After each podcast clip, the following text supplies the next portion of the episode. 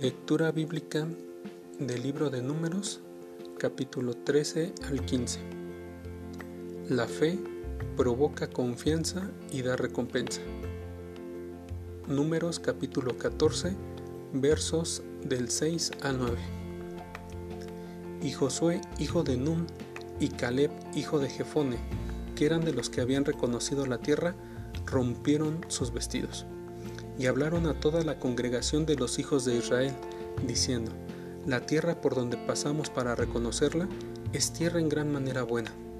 Si Jehová se agradare de nosotros, Él nos llevará a esta tierra y nos la entregará, tierra que fluye leche y miel.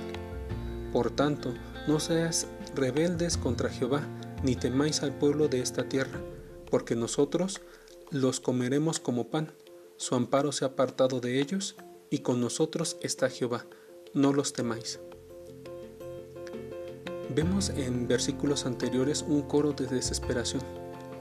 El mayor temor de ellos como pueblo se estaba haciendo realidad al perder su perspectiva en emoción del momento y se olvidó de lo que conocían acerca del carácter de Dios. ¿Qué hubiera pasado si el pueblo hubiera gastado la misma energía para marchar hacia adelante en lugar de retirarse? La respuesta es lógica hubieran conquistado la tierra prometida con mucho, con mucho menos tiempo y con menor esfuerzo. Cuando un grito de desesperación surge a su alrededor, tome en cuenta el panorama total antes de unirse a ese coro de desesperación. Quizá haya cosas mejores usando nuestra energía en lugar de estarnos quejando. El Señor con grandes milagros liberó de la esclavitud a los israelitas, a través del desierto los cuidó, los protegió, los alimentó y cumplió todas sus promesas. Y así también los alentó para que dieran el último paso de fe y entraran a la tierra a la cual el pueblo rehusó entrar. Después de ser testigos de grandes milagros, ¿por qué dejaron de confiar en Dios? Porque dejaron de recordar lo que Dios había hecho por su pueblo. No olvides todo lo que hace el Señor en tu vida, lo que ha hecho y lo que seguirá haciendo. La fe provoca confianza, pero también traerá una recompensa. Dos hombres sabios, Josué y Caleb, alentaron al pueblo a actuar de acuerdo con la promesa de Dios y seguir adelante y entrar en la tierra.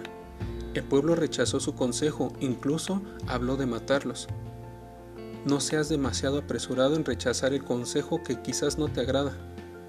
Realiza una cuidadosa evaluación y compáralo con las enseñanzas contenidas en la palabra de Dios.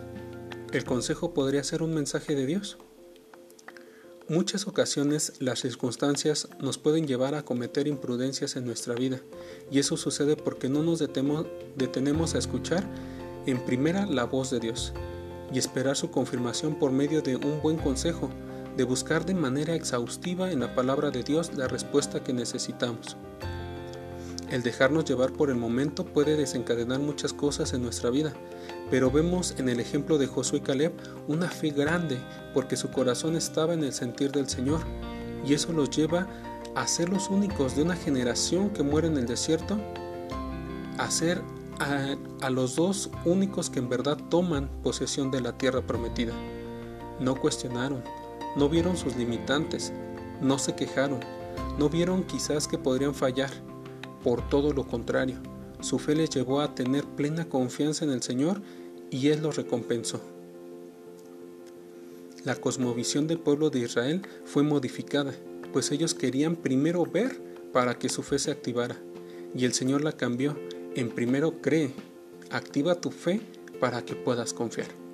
Todo lo que permite Dios en tu vida traerá una recompensa. Activa tu fe, avanza y la respuesta será mucho mejor de lo que tú puedes imaginar.